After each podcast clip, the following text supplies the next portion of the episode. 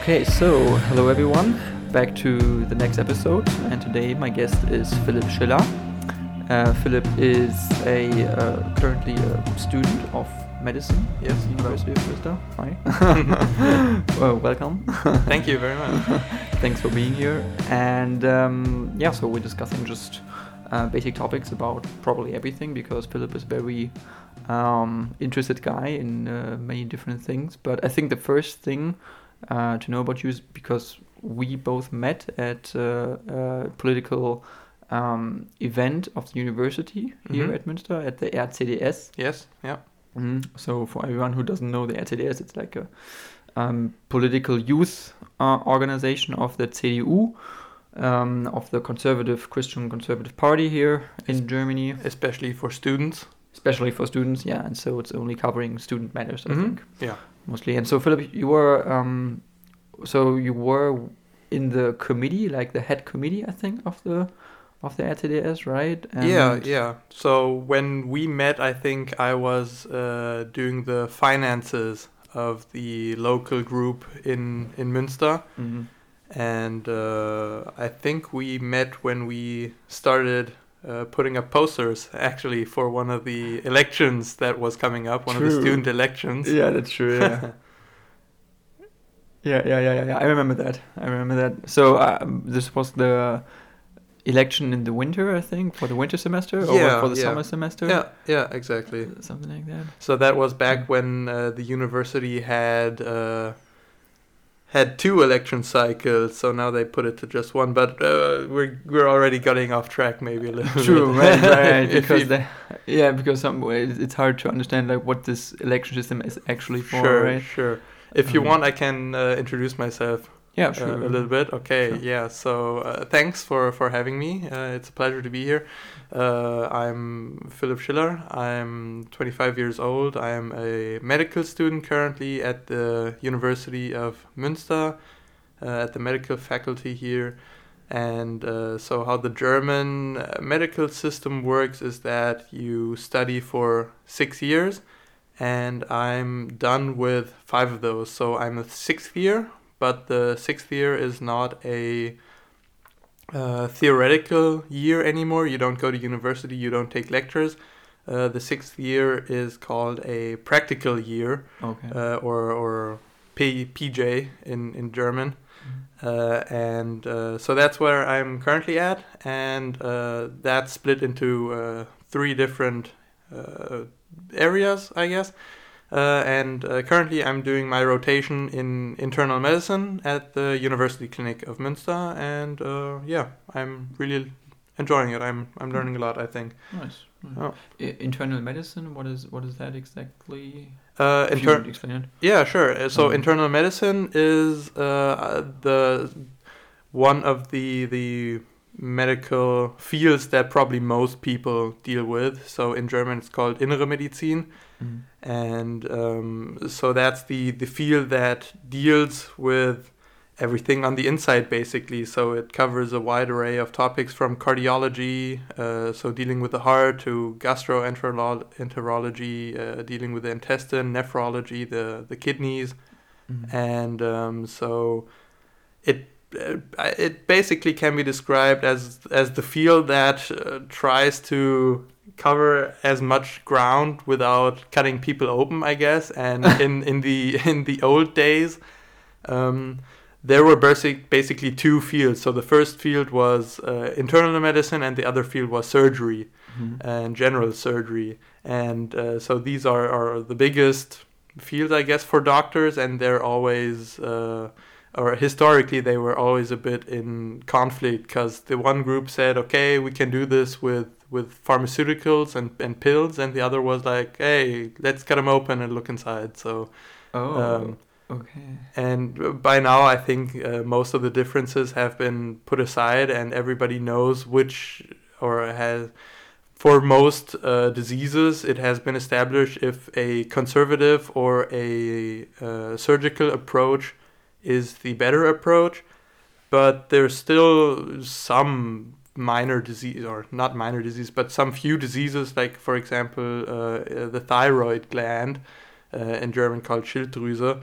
Um, some of its uh, diseases, uh, it's it it doesn't uh, the the outcome of surgical and internal medical th- therapies are pretty similar. So there's still a still debate going on there. Mm-hmm, mm-hmm. Okay, interesting, interesting.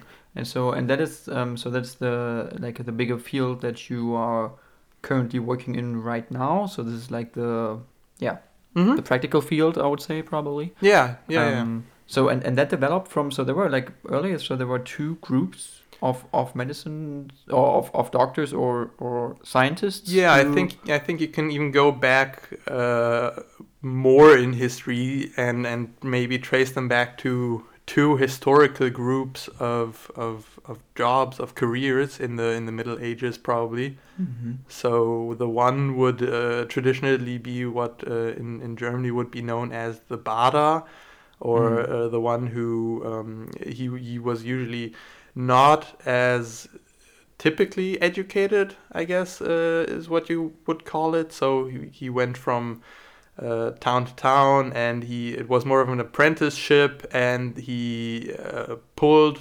people's uh, decaying teeth out and and uh, popped open warts and uh, abscesses and stuff like that Mm-hmm. And um, in contrast to that, there was the uh, medicus, uh, which was a, a doctor that was typically more expensive.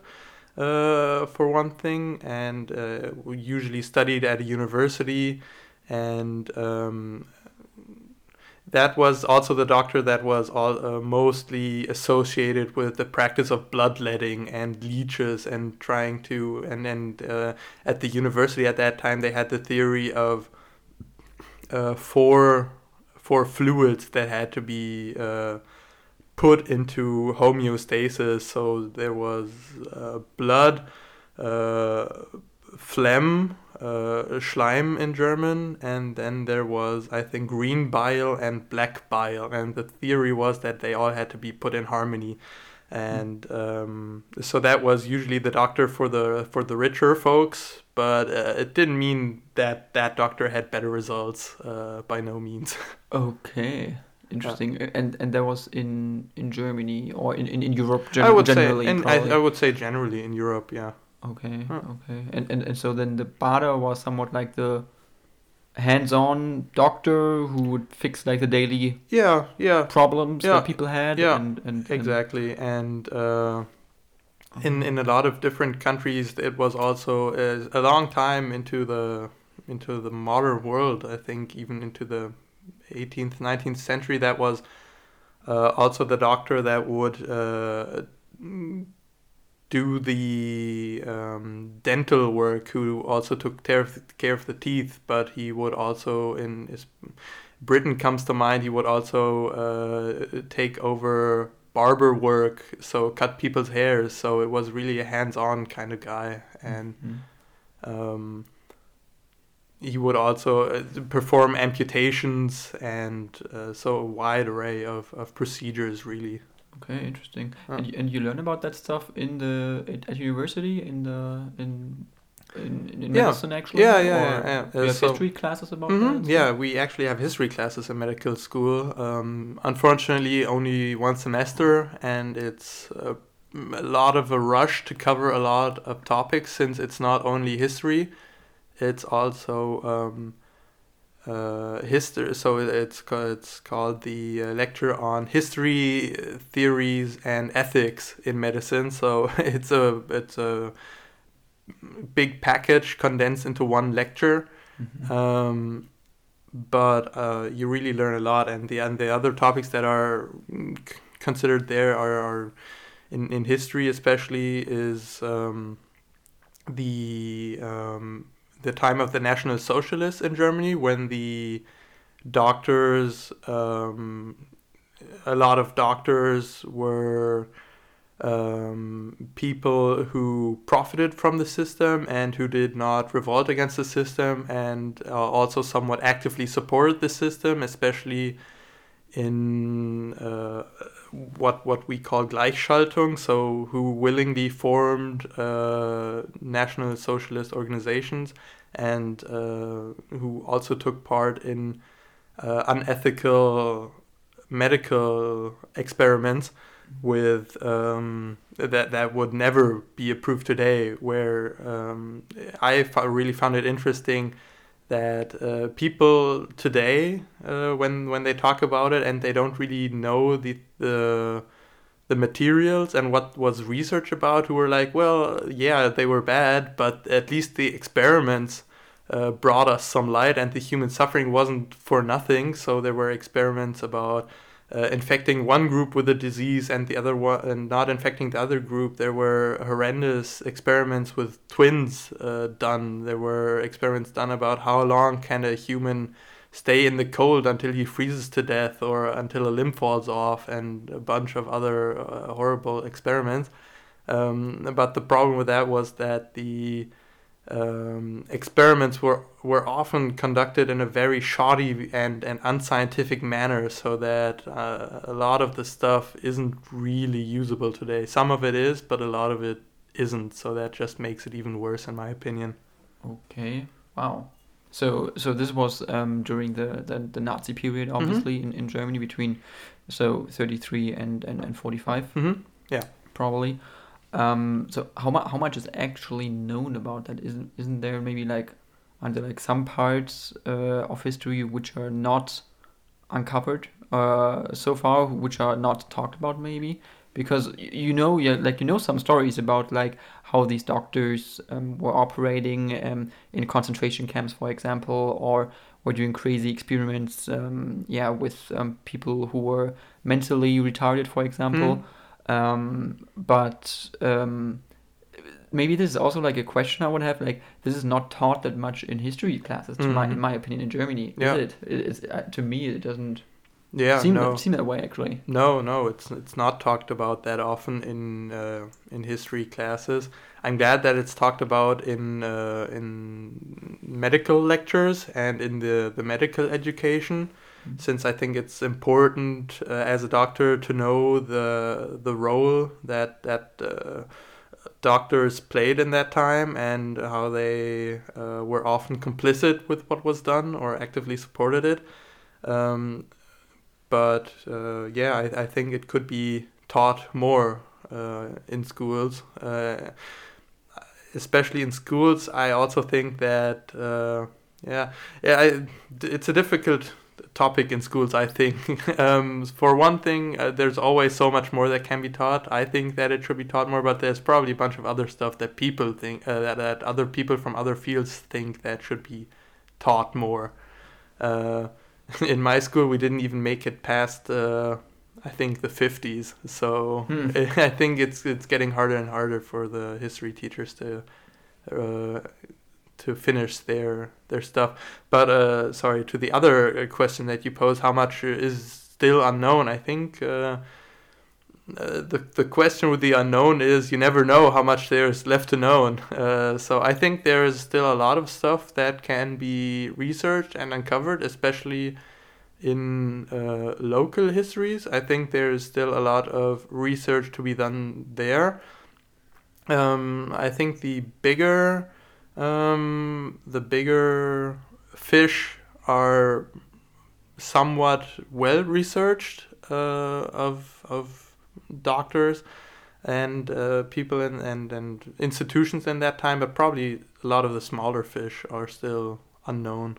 Mm, mm. Yeah, no, that's uh, it's it's been a, it's been a crazy time actually, and Mhm. um, I think to me this just this is just my my my view on it, Mm. but um, I see that people I'm not sure whether people really reflect this um, Mhm. this part of history inte- extensively in Germany. Mm? I mean, everybody somewhat like knows about Mhm. it and, and, and is conscious about it, but um, do we really? Uh, I don't know.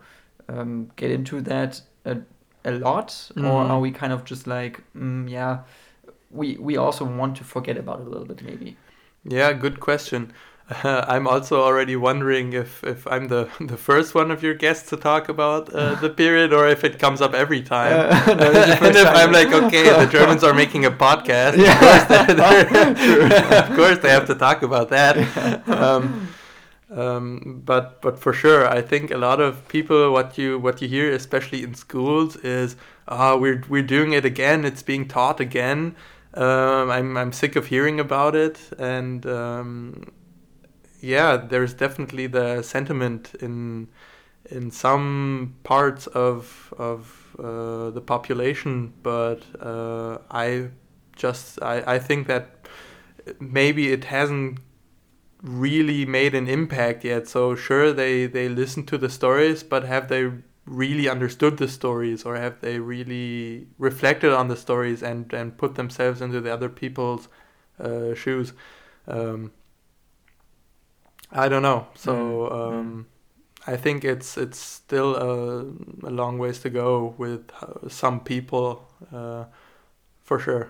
Yeah, yeah, yeah, totally, Yeah. totally. And this is also um, a, a problem we have in in society. Maybe that it's also hard work to talk about that, and it, Mhm. it is it is it is Yeah. not an easy topic. It's not not fun to talk about it. Yeah. but, Mm. um, but maybe it's important still to talk about it Mm. because I think this is like what um, our president, like Frank Walter Steinmeier, Mm. said Yeah. uh, in a, in a speech. He said that um, history may never be forgotten, and if we don't talk about it and if we Mhm. don't discuss it, it will be forgotten what Yeah. what has happened. Yeah. So we have to reflect and we have to still talk about it. Mm. But um, lots of people maybe um, don't really want to discuss it anymore because it's it, it's like 50 years, 60 years, 70 years ago. You know, Mhm. it's it's been such a long time, and Yeah. and there are other topics to deal with.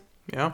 But then when you still like like research lots of stuff, Mm. it's it's it's so horrible what has happened. It's so Yeah. so terrible Yeah. when you think about it. And when you go to these sites, for example, where, Mm. where everywhere in the world in Europe where um, war crimes have Mm. happened and so on, it's it's it's it's so so terrible what has happened and um, you can't imagine when you read about it what, what people have been do- have been doing what, what what Germans also have been doing Mm. but um, still still like today it's it's somewhat easier maybe sometimes to just you know uh, move around these topics Yeah. kind of you know Mm. to be like mm, no no not no I, I don't feel like talking about it now or it's it's it's really a hard topic Yeah. Yeah. so, I um, think so too. yeah. Um, especially, it's important to talk about it because um, there are still people around who have lived through that time period. But uh, as you already said, it's it's a long time since then. So 70, 80, 90 years. And um, someday, as as sad as it is, those people were will will be uh, won't be around anymore to to tell personal tales Yeah. and personal reflections Yeah. from that time. So it's even more important to um, gather reports and first-hand evidence and, and gather it all now and and uh, keep talking about it and Mm. and uh, keep reflecting on it as you as you said. Exactly, Mm. totally, and, and, and it's also the job of, of schools and universities, I think, to do that, Mm. to, to do this work of education. And if Yeah. you don't, if they don't do it, who who does it? Hmm? Like who who? I mean, yeah, you have these things in movies still, and in I don't know, but um, when you really want to educate yourself about these topics, Yeah, you know, yeah. not so many people are doing that just by themselves, just, just for fun, you know? Yeah. just to hang out or something. Yeah. Yeah, let's, let's read about World War II. No one Yeah, does that yeah. actually. So maybe uh, maybe at a certain point uh, people become interested so i think in the in the us i always uh, there was also when when i was in the us there was always this running gag of uh, of the dads that started reading World War II books. so maybe 50, 60 year olds who got really interested in the topic of Pearl Harbor or something like that. Mm. But definitely, no, the, the majority is not going to pick up on it on itself. And, and even documentaries are watched by a small minority, I think. Yeah, even good ones. yeah, yeah. And then, then there's so many terrible documentaries Yeah. you, you, you don't want to watch. Yep. Yes. Like this is not true history. Probably this is like Yeah. um, Hitler and aliens. Hitler. and aliens. Was there? What was there really? yeah, yeah. Does, does he still live on the moon or something? Wasn't there this movie about uh, Hitler and his moon babies Yes. or something? Yes. Iron Sky. Iron Sky. And then there was actually a second, right? And then there was Iron Sky too. The first one about Nazis on the dark side of the moon, and the second one was about Nazis living at the core of the Earth, I think, and dinosaurs were still alive. I don't know. I didn't watch the, the second one. But, so you watched the first I watched one? the first one Okay. uh, at least a little bit. So uh, in somewhere in the middle of my university studies, uh, a couple of friends and I had a phase where we watched uh, trashy films and and uh, obviously bad movies uh, like Sharknado and oh, and that's a uh, good one. yeah. and and then of course Iron Sky was also on that list. Yeah, no, no, there's so many bad, bad Mhm. movies where you're like, oh, God, and and and then so you watch them, and then after after watching them, you're like, why did I watch that movie? I could have done so much better and productive things Exactly. at that time. yeah, true. Um, but so another thing. So you mentioned you. Um, so you were in the U.S. You lived in the U.S. I think for a couple months or yes, a year. yes. Actually. So um, I was actually born and raised in the U.S.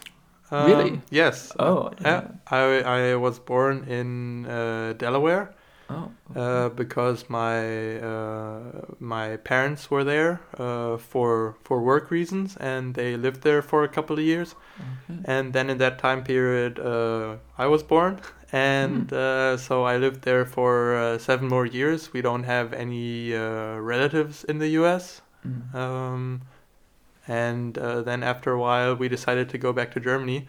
And then I also uh, went back to the U.S. for a trip, uh, for a um, not a trip, an exchange. Uh, so an exchange year, Mhm. uh, 2011, 2012, uh, to Michigan. So oh, to yeah. Michigan, okay. Mhm. So, but but so you lived in the U.S. until you were seven years old. yeah, And um, so you went to school there also, like to uh, I attended or the first grade there. Yeah. first grade. Mhm. Okay, okay. So so then you were somewhat. So you were growing up bilingual then. So you were. Yeah, yeah. So I was uh, raised with the English language uh, around me, and then my mother trying to teach me German at uh, at home, uh, and Oh. that worked out pretty well. I think the first few years, and then uh, after I turned six or something, uh, I didn't want to learn German anymore.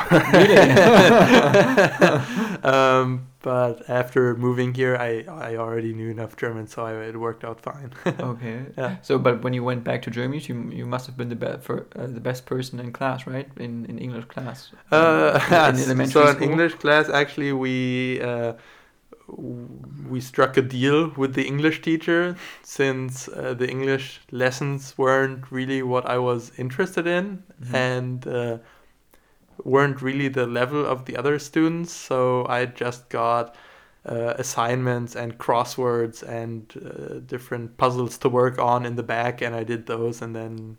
Uh, that was my grade, Okay. and that was my experience of English uh, in in elementary school in Germany, and then Okay. uh, I started attending regular English classes when I was in fifth grade. Ah, okay, okay, nice. Hmm. Well, that's that's a cool cool experience. It's Yeah. important, I Yeah. think. Um, yeah. So different topic. Let's talk about coronavirus Mhm. because it's still like everywhere around, and we Sure, can't, yeah. you know, um, Mhm. not discuss it. Um, so have you have you touched at work anything like relating coronavirus uh, right now in your practical phase, or Mm, yeah, do you so so to do with that right now? Uh, not in the. So to um, open up the the bigger picture for the listeners, maybe. Mm. So um, in the first few months, I worked in the uh, intensive care unit of the university hospital here in Münster, and uh, was working there in the regular uh, in ICU, and then also on the COVID ICU. And right now, I'm working in the uh, emergency room. I- Um, ICU. What what is it? uh, IC- ICU is the uh, intensive care unit, ah, okay. and Okay. uh, and right now I'm working in the emergency room, uh, ER for sure, for for, for short. Mhm. And um, so when I first went there, I thought that the risk of getting it there was probably higher since uh, than in the ICU, and I'll explain why in a moment. But uh, so far, I haven't had any COVID interactions uh, in the in the emergency room so far. So I I thought it would be higher in the emergency room than in the uh, ICU um, because people went in and out of there and you don't know who came in and you don't know if they have it or not and just because of the sheer masses of people that come come through there and their unknown status that it's I guess it still is. I, I would still say that it's more for more dangerous. Um, but so far I've been lucky not to have any uh, unknown or un- unprotected uh, corona interactions. Mhm. Um, what makes working on the intensive care unit uh, more protective and more and on the COVID ICU even more more protected is, in my opinion, uh, that uh, one uh, the patients are intubated. Most of most of the patients are intubated, so they're on a they they have a tube uh, going into their lungs and a machine that is breathing for them. Um, which in consequence means that the air is only going through the tube into the lungs and then out of the lungs back into the machine. So there's no contact with the uh, outer world. Then there's a good protection for the staff, so we didn't, uh, we don't go into COVID positive uh, patients' rooms without wearing a gown, uh, gloves, a FFP2 or a FFP3 mask, even uh, and um, other other personal protective equipment. Mhm. Um, FFP3 mask is that um, more protective than an FFP2 mask to to Yeah. yourself? Mhm. Or Yes, yes. So FFP2 is, um, I think, about 95% effective, Mm. and an FFP3 mask is uh, above 99% Okay. effective. Mm. Um, we usually only so those were still somewhat rare. I don't know how rare they really are, but we only used them in special occasions, and that would be, for example, a uh, a patient that was intubated, but where you didn't want to leave the tubing in the, going through the mouth much longer because it uh, can uh, it can cause inflammation and uh, and other complications. So after a while, you uh, you cut open the trachea and um, Mhm. so the windpipe directly, so that the tube is connected directly to your windpipe, and then nothing goes through your mouth anymore. Oh, Um, okay. and that's also the the patients are are in a um, deep relaxation the entire time, so they don't they don't notice any of it. So um, they, they don't feel anything. They don't feel anything. Yes, and but of course, the first time you make that cut there is when there's a big connection between the the lungs and the outer world. So and then they of course they breathe through that, or there's still a bit of air coming and uh, through that. So of course that's a risk. Uh, so that's when when we would wear the FFP3 masks. Oh, because so vi- so So there was- viruses could come out of yeah so so there was an obvious source of, of viral particles and and uh, since we were all standing around the bed it was somewhat likely that they might come near us. Um, so that was is when especially you want to make sure that your your your glasses are tight uh, and sealed Mm. and that you have a, a protective mask because that's when you could really come into contact Uh, true. uh, with the virus. Yeah. Yeah, and uh, the third reason why why I don't think uh, it's so uh, th- that the risk in the COVID ICU, um, if managed properly, of course, this is not meant for every ICU. It's just because because uh, of of the good organization, and I think the PPE, the, the protective equipment that we had there. Um, the third uh, factor, uh, which is uh, admittedly more of a thing of the university clinic, the patients would come to us when they were in a bad enough state that the admitting hospitals, so the, the smaller hospitals, couldn't handle or didn't or weren't able to uh, to handle the patients anymore.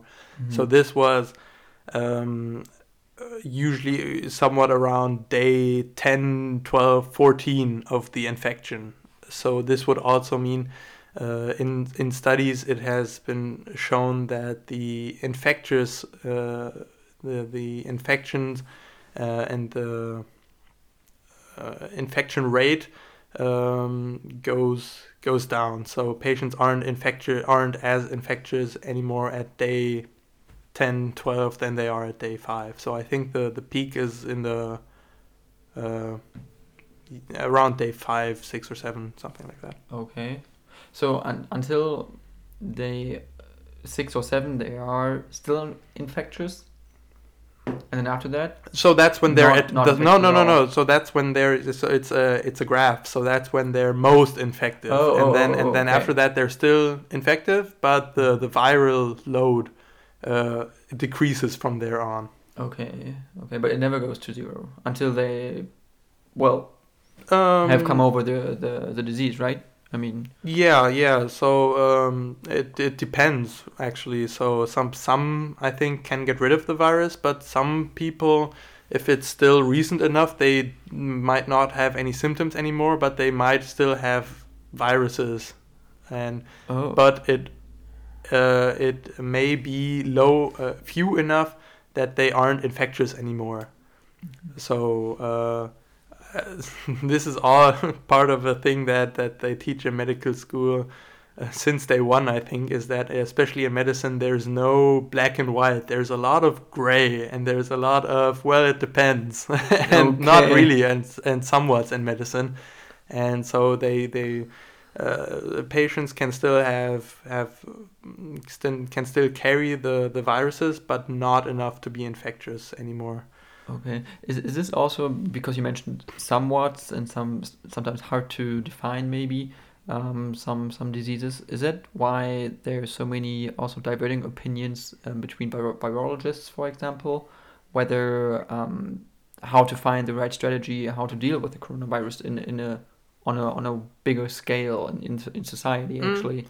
Yeah, I think so um, especially in the beginning, I think uh, I, um, the the opinion of experts on I, I would probably say any matter. Uh, when something is first very new uh, the opinions diverge in a in a large way. And uh, since there's not that much known and the one research points in that direction and another piece of research points in that direction. And um, I think what what people that don't have a lot to do with uh, natural sciences uh, often may may be led to believe is that it's that if something is published and researched that it's a clear cut case for that direction. So and I think that's also proposed uh, purported by the media in some sense when when they report on a study and they say a new study shows that chocolate is good for you and mm. that and that uh, coffee uh, is good and that eggs might be bad again. So uh, in in research and especially in medical research, uh, there's a lot of different pieces of of research, and then you have to see in which direction the trend goes, and then and then that's a way you have to try and navigate the fog of, of the unknown uh, of the unknown okay. sciences and then um, so so so is it hard to have a di- diverging opinion somewhat when you when you for example when you work on a paper mm? and then you're trying to talk about a certain subject and then when your opinion completely diverges from any other like mm? from hmm? the majority opinion mm? is it then so then it would be not in your interest and then you would try to to direct more towards like the major opinion or is it, is uh, it no. so is it like being afraid of controversy no maybe, no or? no i don't i don't think that the that the re- that uh, science and, and research is afraid of controversies. Okay. I don't think so. Mhm. Um, uh, if somebody presents new evidence that suggests something that was not believed until a very long time, uh, or, or that was not believed until then, uh, then and and the science is solid and the methodology holds up, um, then that has to be taken into account, and it, it shows that the research may have not has been as clear cut as it was first uh, believed to be. Mhm. Um, so I think a lot of the the sense that that that some people may get that uh, science is also about majorities and and people going into the majority direction is um, I think all uh, often uh, increased by uh, scientists who don't do credible research and who don't uh, do serious research and, and that use somewhat questionable methods and maybe too few cases. And then those scientists say but look i have something that points to the total opposite of what you all say and and then there's not much to say other than well your research isn't that isn't that good and when we can't really trust your research. And then the first guy goes well my research goes against the majority so that's why people won't believe me. And i think that's that's not the case if if there's really research that is solid and that can show that something new should be adopted then i think most researchers and all of science should should adopt it uh, Mm. with open arms and i think they they do Mm, mm. Yeah, yeah, no, no, Mm. that's that's super Yeah. important.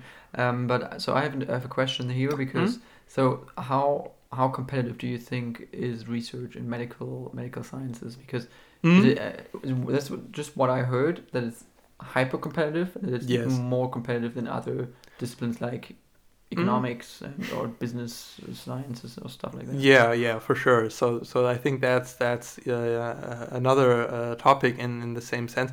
But yes, I, I think medical research is very competitive, and there's always, um, especially in that field, I think there's a lot of pressure mm, to publish a certain amount of papers or articles in a given amount of time in order to show that you are still a uh, a good researcher and that you can still um, still still produce um, results when needed.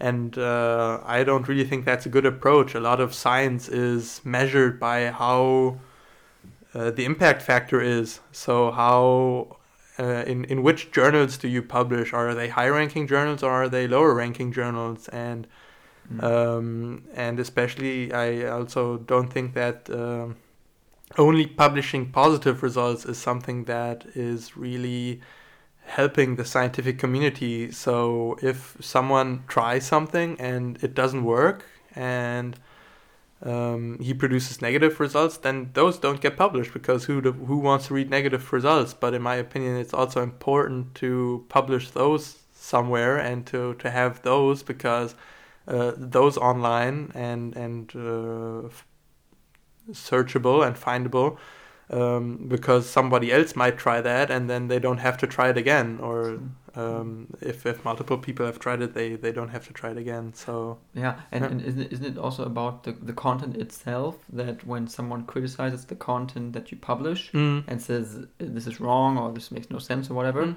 then he or she directly attacks and criticizes or or denies actually like the truth uh, fullness of your work or the, the content Mm. itself and and and maybe this is also the thing that um, uh, scientists only have only have the content that they publish they are as good Mm. as their content is maybe Mm. and so when someone some other scientists say well that is just crap what you just published they are somewhat criticizing their entire reputation or Mm. their entire um, their entire um, scientific um, I don't know like um, Mm. ability is, is on on stake is at stake right yeah is it, mm. Yeah. yeah so this is just what I Mm. what I think why why it, it could be this uh, this this this competition and also maybe this sometimes like this this negativities between scientists where they're like yeah, um, definitely. I Mhm. especially I think in in German media, what uh, what the general public noticed in the last year was.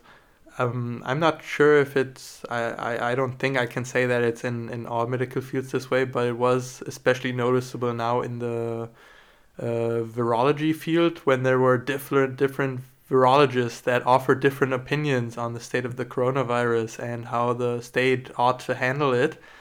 And uh, so everybody kind of picked their favorite virologist and then went with that Yeah. instead of looking at the research that, that that was published. So of course, every and nobody can look at all the research. That's why we have specialists.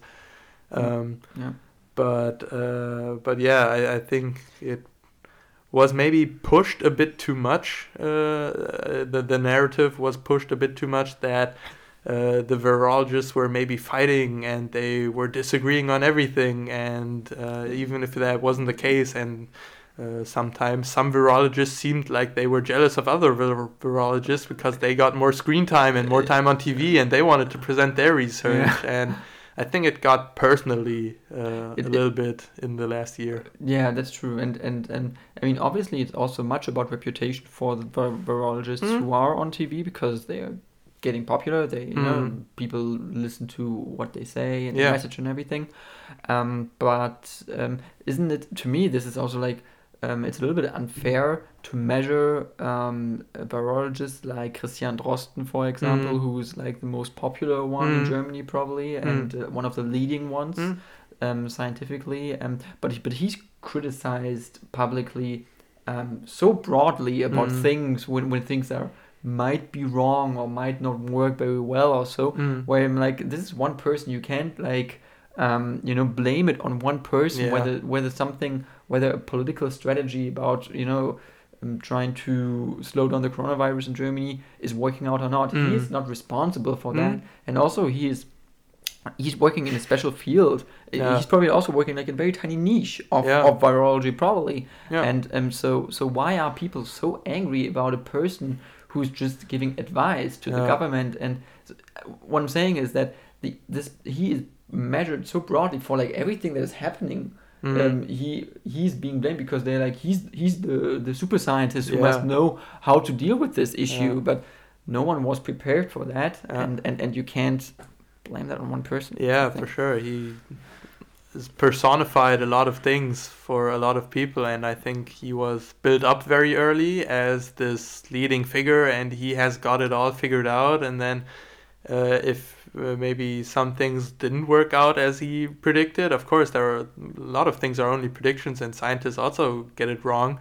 Uh, then then people were disappointed and they were like, oh, maybe this guy doesn't know and he, he doesn't know everything. And then uh, if the results of, of governmental policies uh, hurt them or if the coronavirus affected them in one way or the other, then they, they had him and then they were like, this guy's is he's at fault that this is happening to me. And uh, Yeah, yeah. yeah, he was a good personification of that, I think. So I don't know why exactly. I think because of his uh, presence in the media uh, at the very beginning. I think especially people like uh, Lothar Wieler from the Robert Koch Institute, who's also a very important figure and also offers a lot of advice to the government. Mm. Um, he's also very important, but I don't think he has uh, gotten the that kind of attention, or especially that kind of negative attention from Isn't- from media or. Isn't he also a veterinarian? Isn't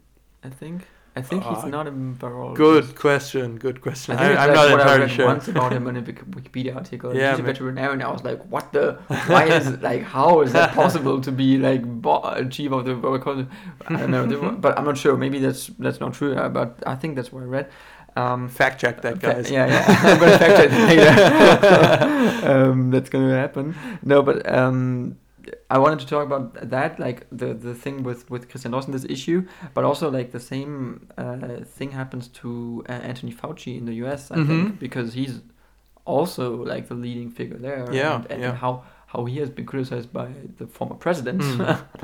it's been ridiculous. Yeah, it's it's really crazy how in the in the U.S. especially, I think it was even more so than here that um, in in the U.S. you have two groups republican voters and democratic voters and the democratic voters were like anthony anthony fauci he's my guy he's the science guy and he can he, he tells it how it is what what may have been said about other people Yeah. at some other point um, and they trusted him completely and put all their- their faith in him and then the Repu- republican voters were were maybe like this guy's a fraud and he doesn't know what he's talking about and uh, Yeah. I think he was even more.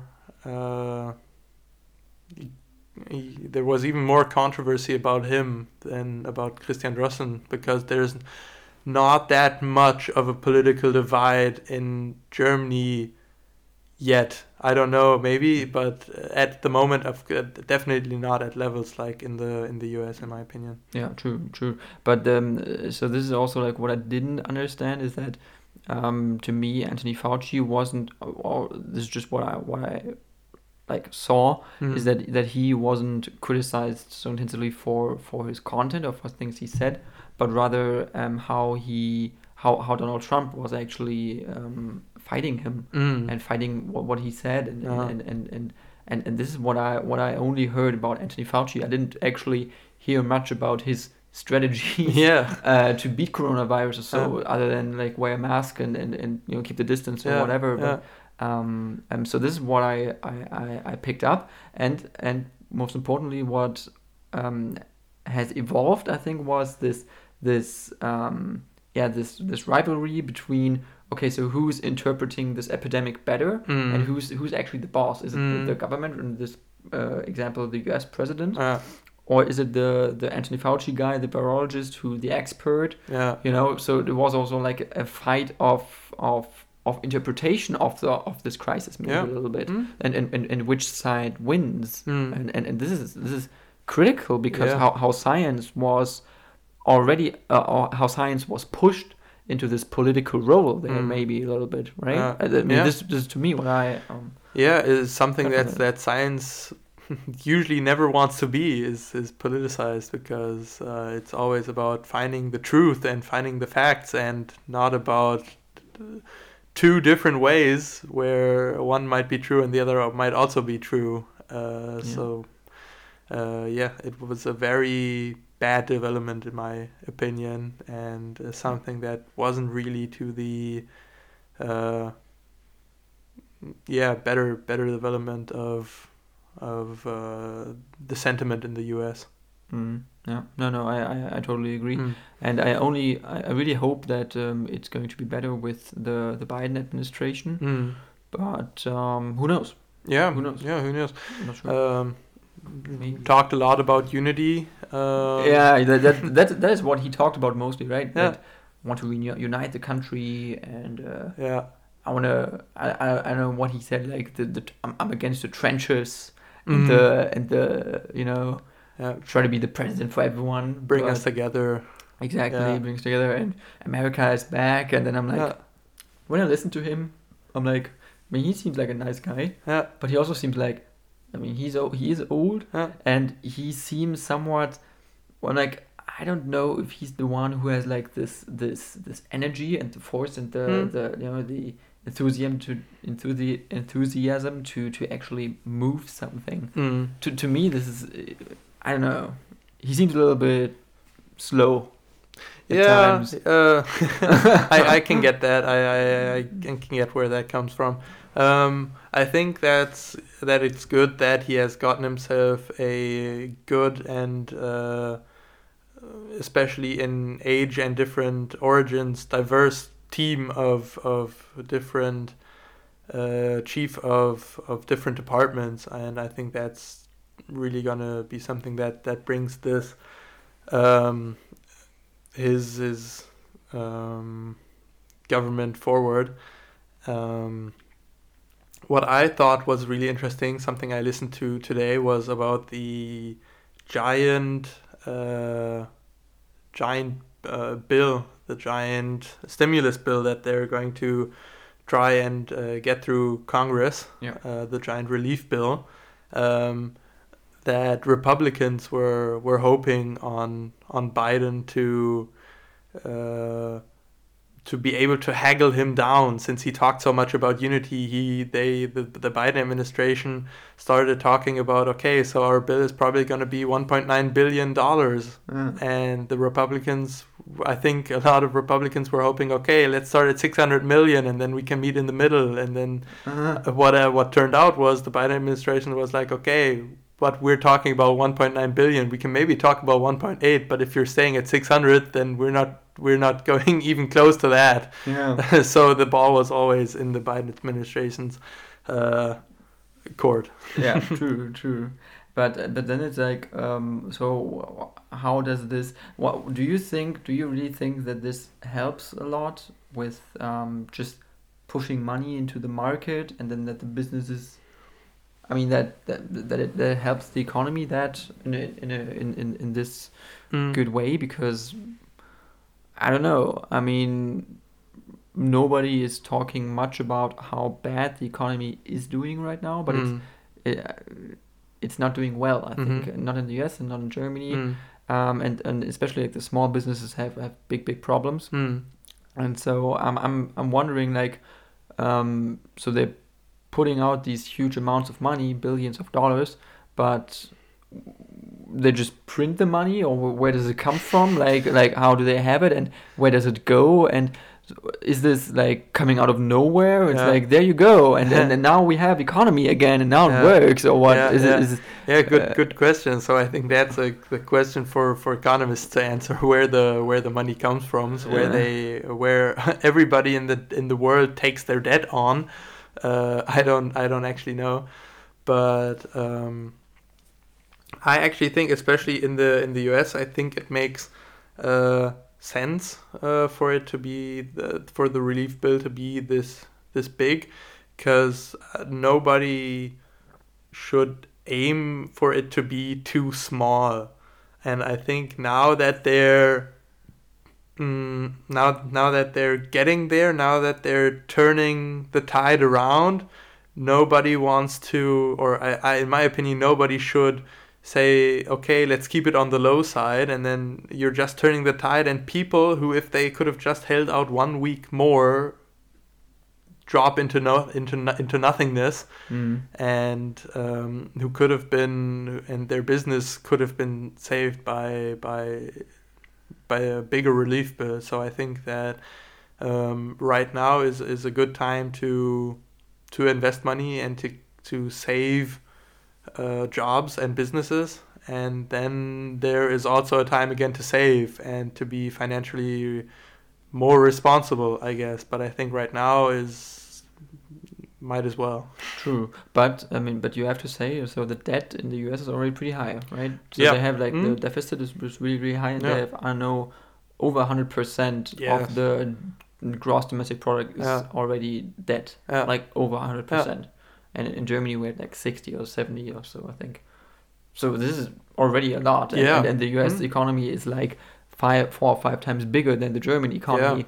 So um, when the biggest economy in the world is like, oh, let's just put another couple of billions Yeah. out there, and like we don't care about Yeah. like the state deficit or whatever. Yeah. Uh, this is qu- questioning to me a little bit. Like, mm, I don't know whether that's going to be good for the like the international economic stability, Yeah. uh, financial system in the world, but dep- Yeah. which depends on on, on, this this Mm. economy. I think. Sure.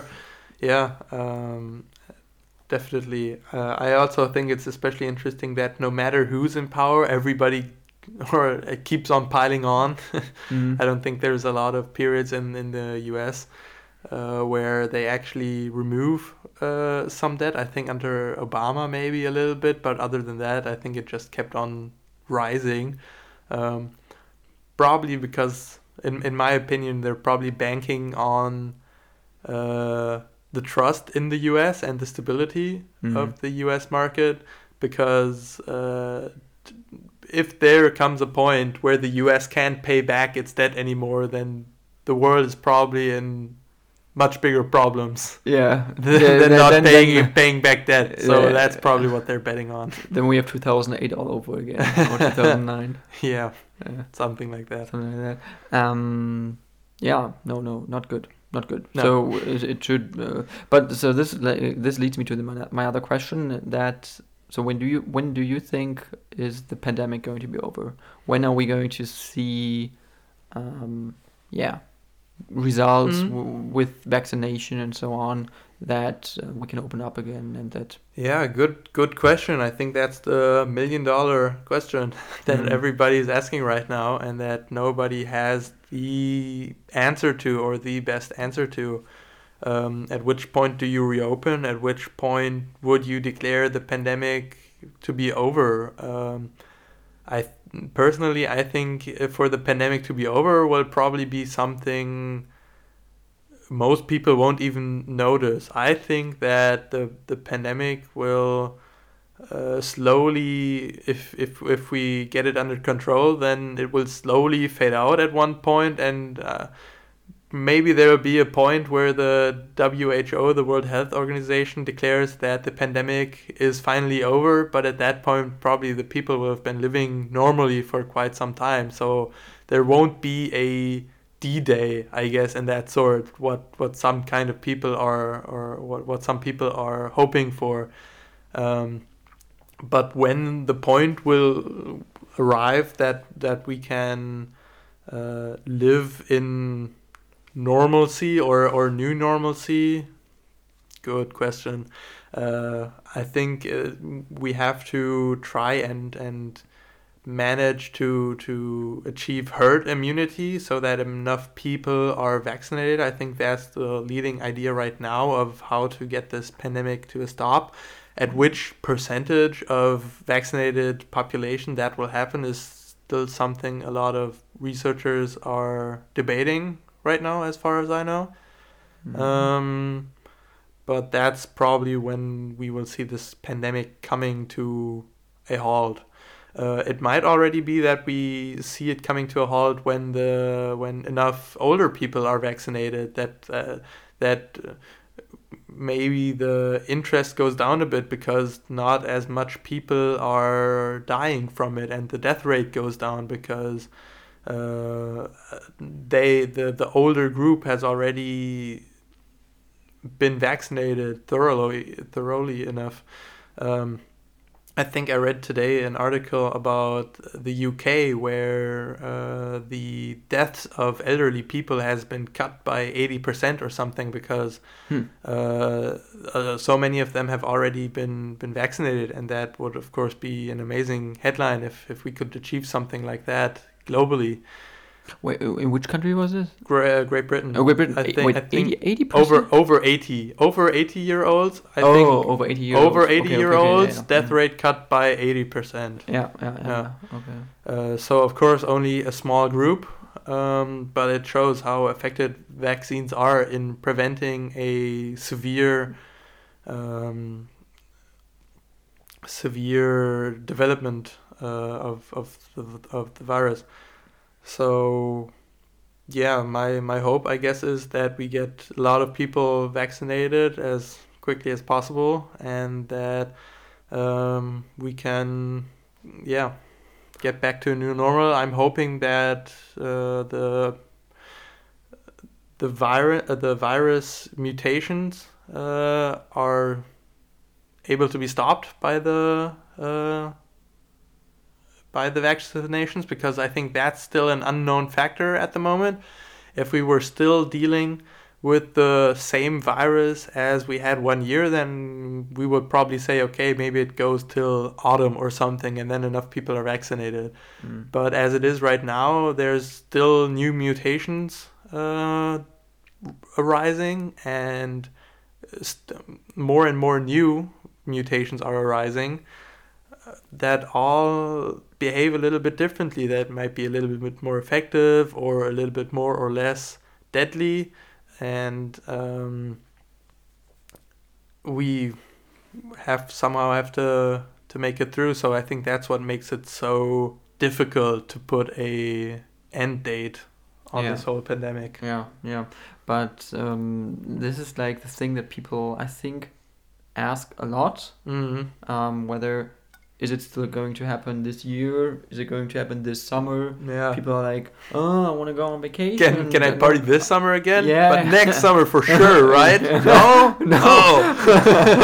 exactly. Yeah. Yeah. No. No. No. Exactly. Exactly. Or, or they're like, um, I want to go on vacation to Italy uh, this summer. Yeah. Like, Yeah. why, why is it not, not going to be possible? And so Yeah. on. So people are, um, I think they are um, also just so used to to being so free and being doing can being able to do everything Mm. anytime they want Yeah. that uh, right now it's, it's really hard for them to just say mm, well one summer i'm not gonna go okay well i mean obviously last summer was already that Yeah, bad so yeah. i'm not saying it's super easy Yeah. but um, if it's really a problem is it so hard to just say uh, i'm not gonna go on vacation this summer again or i'm gonna stay at least in germany or so yeah. um, this is something to me where I'm like, I mean, this is, you know, a thing you can do when like the the, the country is, uh, you know, Mm. being just in a, in, a- in a very very huge crisis. Yes, I, I, I absolutely agree. Um, but I, I also understand that it's a difficult thing uh, for people to keep the morale up, especially for people in in jobs that can't work right now. So I, that's probably one of the things that that we should get up and running as soon as we can, and as soon as we can do that. Um, as as risk free as possible that uh, that people or that, that most of the people can can work again and that's the the most existential thoughts and problems are, are solved and then once people get comfortable with that then they they might say okay another vacation that we might spend somewhere else? Sure fine but at least I can go back to work and there's a new uh, a new routine and a new yeah a new new new normal. And and uh, that they i think a lot of people are sick of of staying at home the entire time and i can totally understand that and i yeah. i think i'm personally i'm only handling this as well as i am because i'm still I guess lucky enough to be able to go to work and and and have another place to go to other than home and if i would just have to stay at home i think my mental state might be a little worse yeah, exactly. But so are you? Um, because this is maybe also a question which is interesting. Hmm? Um, are you on the side of the people who who say, um, I want uh, a complete um, like like um, we have this German politician. He's called Karl Lauterbach, Mm. who's who's just really really strict and who Mm. says that um, I want uh, things to be closed again. I Mm. want things to be um, as shut down or like the shutdown to be as big as possible. Um, to to you know avoid any risks for the society. Mm. So are you leaning towards that direction, or are you more, somewhat like leaning more towards like the other people who who say um, the, the the biggest possible shutdown is, is, is really unhealthy for the economy. It's unhealthy for the businesses. It's unhealthy for for well, well small business owners, um, kids who can't go to school. Mm. Um, or are you somewhat like in the middle, like between Um, those? Yeah, I think uh, I think I'm somewhat split between the middle a little bit. I think it's uh, important to have plans to reopen and uh, for for people to be able to gain hope again that that things will go back to normal because I think the the worst thing probably is to to um, let the people wait every two weeks and then then you'll and then you say okay we'll decide again in two weeks and then decide again in two weeks was probably worse than just saying okay lockdown for three months even though that's uh, Yeah. uh, it sounds much much harsher but i think being able to plan with something and not getting your hopes up again and then having those smashed i think is is really bad for for morale Yeah. um, on the other hand, I can I, I totally understand, and I I also agree that we have to keep the numbers as as low as possible Mhm. because, and that's what uh, I'm somewhat thankful to Lauterbach for to to have a strict voice in in government in government parties, um, because if the numbers are high again, or if they get high, uh, if if they climb, then the first people that have to to suffer the consequences are the doctors and the medical workers and and the healthcare workers uh, who have to pick up the slack, I guess, because uh, some people, uh, because because other people wanted to party or to have a big gathering and go to a festival or something, and then a lot of people are infected, and then uh, the intensive care units fill up again, and and the healthcare system gets uh, gets totally uh, overwhelmed. I think uh,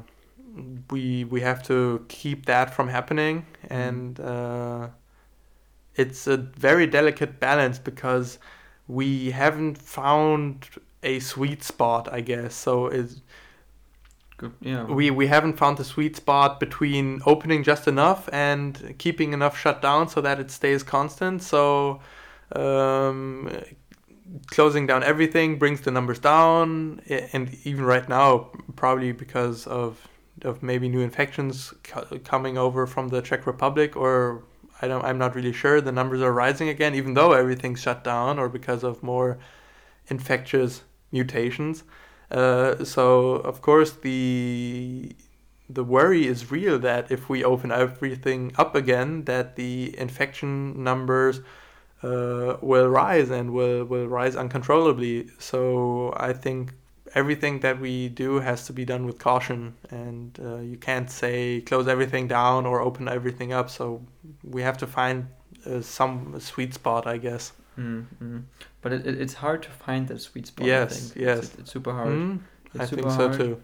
And I, I'm not sure whether anyone has found that. so No. I don't think so. I, I'm not. Maybe the sweet spot doesn't even exist because there's too many factors. Too many And in a laboratory setting, you could probably find one, but in a setting as big as a state, uh, very very difficult. So Yeah, so so a friend of mine he said that actually what he thinks is that if everyone would just stay home mm, for two weeks mm, in the whole world, mm, then the pandemic would be over.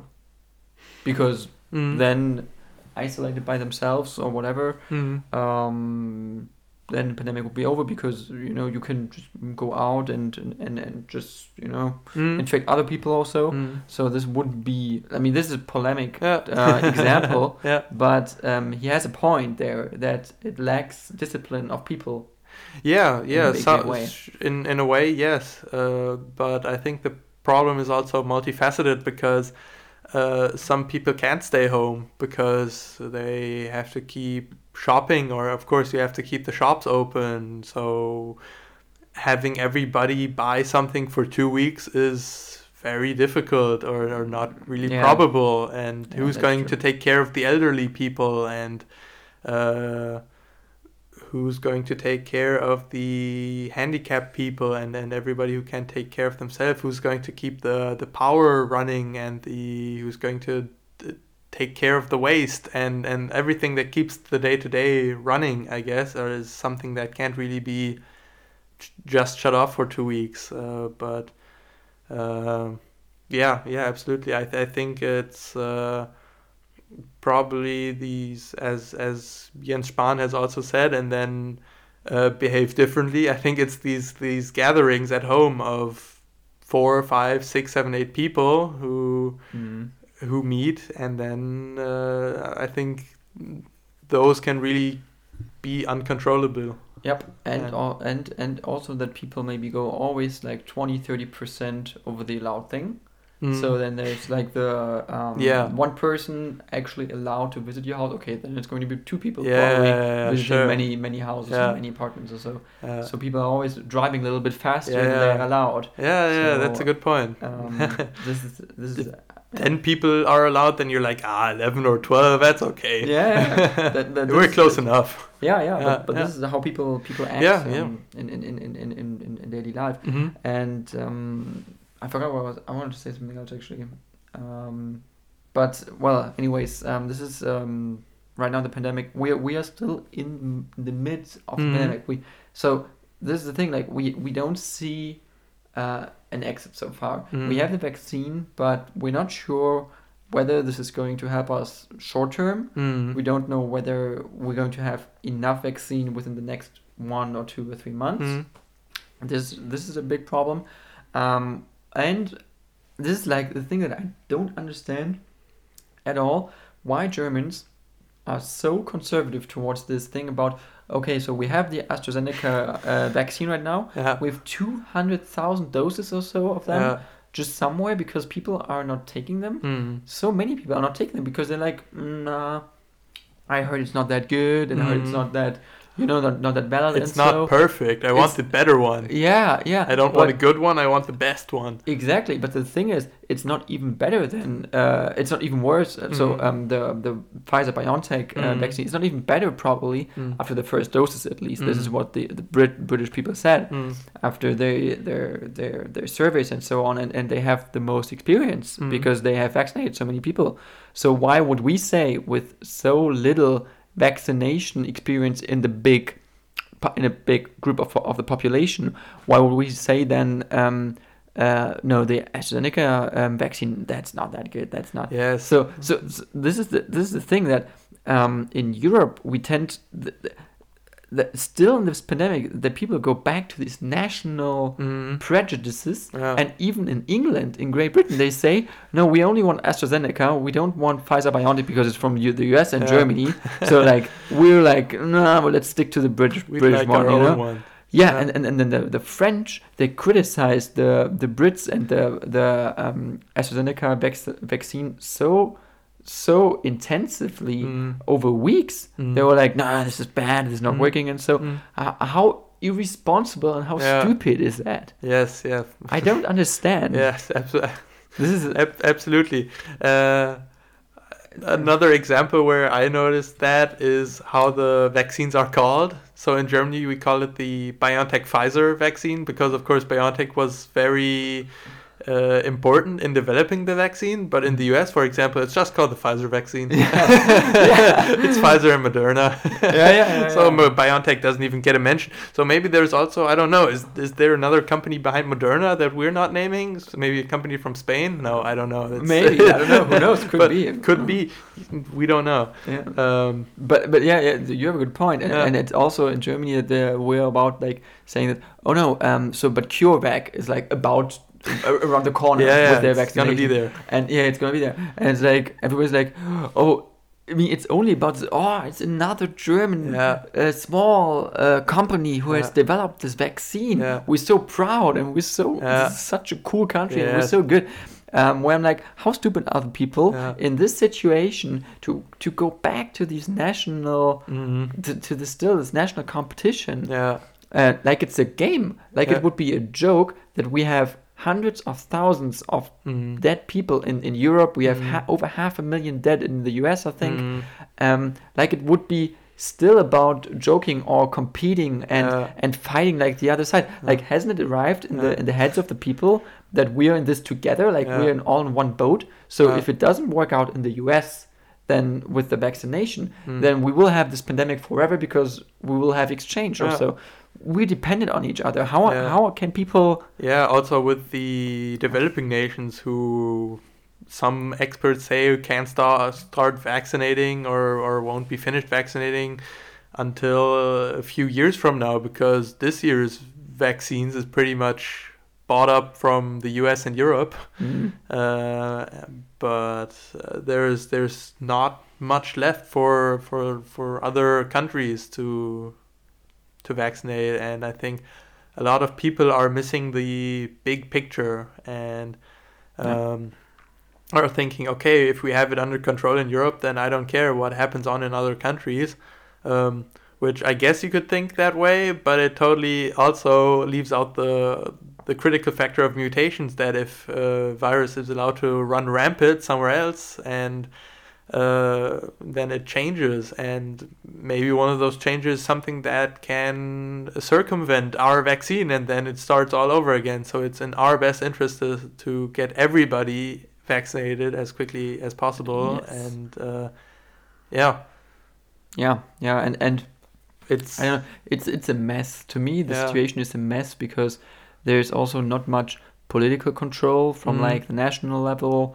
Then like regional levels are intervening and competing with national governments, and then no one really knows. No one is very strict. Mm. Um, many people are just like yeah circumventing the rules, and they say, oh, I'm gonna go on a vacation anyway, so yeah. I'm gonna have a party anyways at my place, and um, other people are, are also not helping when they say, no, this vaccine is not good enough for me. I'm gonna Mhm. wait for the other vaccine. Yeah. So yeah. like these people are as bad Yeah. as the people who are not obeying to the rules of the lockdown because people who have the chance to be vaccinated and Mm. choose not to Mm. are actually actively endangering the people around them, their Mm. families, their friends, people they're working with, because every person who is vaccinated uh, is helping the herd immunity and themselves. is them, themselves and is also they are because they are immune and maybe Yeah. they will not react to the virus that strict Yeah. that strongly or maybe they won't Yeah. even get sick then people around them won't won't won't be in danger that quickly so this is completely in, in, so irresponsible Mm. and I think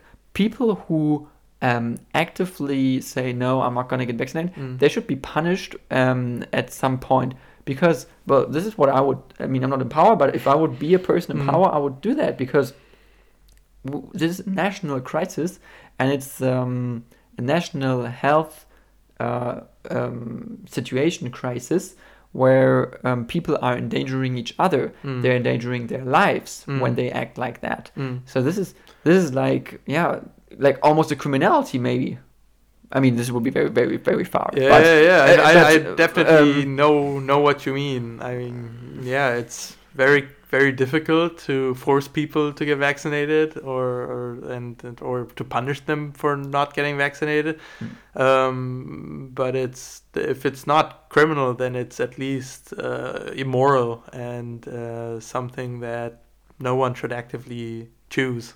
Yeah, Yeah. yeah. So totally absolutely. Yeah, but then the thing is like we don't have enough uh, vaccines so far. Yeah, So- so, except the ones that are Um, in the fridges right now.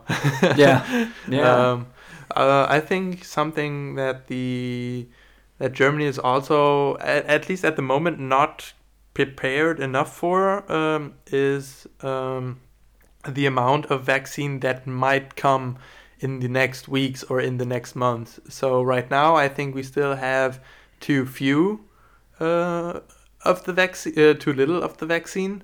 But um, if the shipments come in as expected and as ordered, then there will be millions of vaccine doses coming in, and no one, not enough people to uh, to hand them out. So I think that's why it's important that we um, might that we should look at other possibilities than just these centralized facilities. So at the moment, uh, a lot of the policy is constant is focused on the on vaccination centers that Mhm.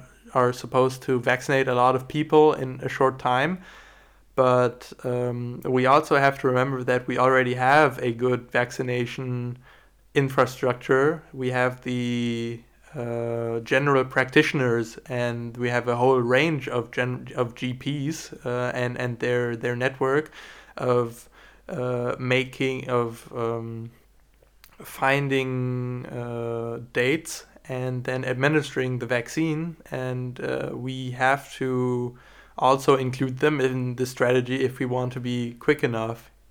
Um, considering that, uh, but we also should consider um, having these centers work with either bigger or with uh, make these centers bigger or have them work with uh, more people or have them work longer hours so that young people uh, can also get vaccinated at 11 p.m. maybe or at, at midnight or something and uh, that we shouldn't uh, shouldn't uh, regress to the German bureaucracy that says okay we vaccinate from 9 to 5 or 8 to 4 Yeah. and Mhm. after that we're done for the day and we don't vaccinate on weekends uh, so Yeah, I, I think we have to just keep doing it around the clock and uh, because it's just a massive amount of of vaccines that have to be administered administered. Yeah, yeah, totally. But th- this is like another thing that I didn't really understand that um, we have these big centers built up in the cities Mm. for, for like mass vaccination, but there is no vaccine. So, but they have built that like two months ago already. Mhm. Why? Why did they do that? Um, probably because they were expecting to get more vaccine. Yeah. Yeah. and uh, the the reason for building the centers at all uh, was that the vaccine had to be stored at a very low temperature, so I think minus 80 degrees Mm. uh, Celsius, and that requires special fridges. So I think most hospital fridges will go down to minus 20. At the university, they also have a lot of fridges that go, can go down to minus 80, but typically in a normal doctor's office, you won't find a fridge that goes that low. Okay. Um, so so that's why we needed to be able to concentrate the the vaccines and the vaccination process to one point. But now that we get more and more vaccines that can, can be stored in a normal fridge like AstraZeneca or that can be stored at minus 20 degrees, uh, I think Moderna, um, we have to yeah, we have to diversify our, our ways of getting the vaccine out. And I think uh, another way of, of getting the vaccine out there should also include opening up the the next group of people. So um, I think a few weeks ago it was already clear that uh, the the vaccine uh, the vaccine vaccination of group 1 and group 2 can't be okay we're going to do group 1 entirely and then we stop and then we start group 2 and then we do it entirely so we have to there there has to be an overlap or otherwise there won't work uh, it won't work because it'll take some time for people to start get vaccinated and then it'll slow down because there are fewer and fewer people left and maybe they're on vacation right now or they're sick or there are other reasons they can't get vaccinated so there are fewer people and then they maybe have some reasons why they don't want to get vaccinated or they can't get vaccinated at the moment Mm. so we can't wait for for everybody to have gotten the vaccine before we start the other other group. So I think we've we're slowly getting to a point where we should start opening up the the other group. Other groups, yeah, yeah. Um, so um, just uh, one last question before we're like coming to an end, probably mhm. maybe. Yeah, sure. Um, so we, we talked about like this pandemic and um, and and when it's going to end. Um, do you or would you if you if you would guess Mhm. like um, a, a date Mhm. in like uh, the coming months, maybe the Mhm. half uh, next half year. So um, when do you think normal life is going to be back? So I'm talking about mass events, talking mass events, Mhm. talking about um, you know going to a bar, Mhm. maybe going to a nightclub or whatever, Mhm. especially important for young people. Mhm. Um, sports clubs, all these important social activities for everyone. Like Yeah. when do you think it, it will be responsible to do that again? Um, so I'm hoping that this summer will, since we've already ha- seen how the virus reacts to a summer, uh, usually the numbers go down without us doing a lot since people spend more time outside. So I'm hoping that we can get to that same sense of normalcy this summer. Um, but until there's complete normalcy, um, yeah, good good question. So maybe April 2022 is when when when Oh, so so when there's complete normalcy or, or more normalcy when when people can say okay we've gotten most people vaccinated we can start uh, leaving the mask off um, and and we can start going back to to festivals. I don't I, I'm thinking that this summer the numbers will go down, or at least I'm hoping the numbers will go down. And then, since maybe maybe we're lucky, uh, optimistic guess or, or optimistic would be that that we're already that that normalcy can return in October 2020 uh, 21. But um, if we haven't gotten that far or the mutations turn out to be more dangerous or more effective at infecting other people, then I'm not counting on it uh, till next summer. So Okay, so you it'll, think it'll it'll be uh, around for a while, I think, and there's also the possibility that it becomes something like the influenza uh, that is, just stays around. I don't think it'll be completely defeated. I don't. I'm think for something to be eradicated is very difficult, and humanity has only so far eradicated a few a small amount of diseases.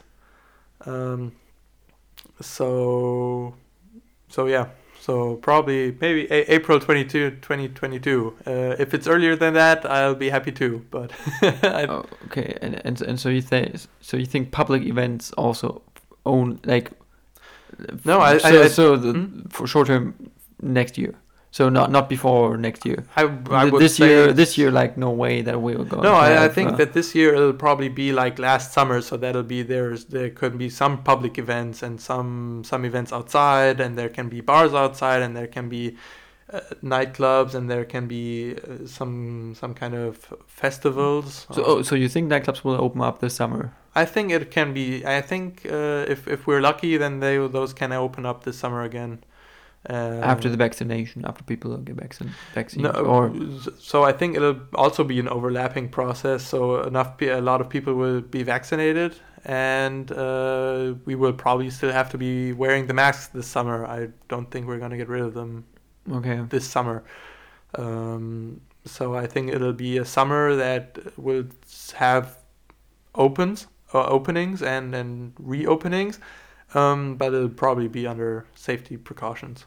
Okay, and then a possible wave Yeah, and then going up then- again in the, in the in the then- fall. Then perhaps if things don't go that optimistic, then there might be another wave or another small wave in in autumn or winter, and then hopefully when we get through that, then the numbers go down again. So Okay. Yeah. Well, okay. So thank you very much, Philipp, for um, your optimistic uh, perspective on the future. the optimistic and the pessimistic view. this will be maybe a rather optimistic view, or you know, at, Yeah. le- at least a view and Yeah. a perspective for people, maybe. Uh, So um, thank you very much. Um, yeah, thanks so much for having me. no problem. Anytime again. Um, and um, yeah, so we'll see you guys. Uh, hear you guys uh, next time. Next podcast episode this Saturday. Climate activist uh, of Fridays for Future is going to be there, so you can tune in on the weekend. Okay. Thank you. Bye bye. Bye.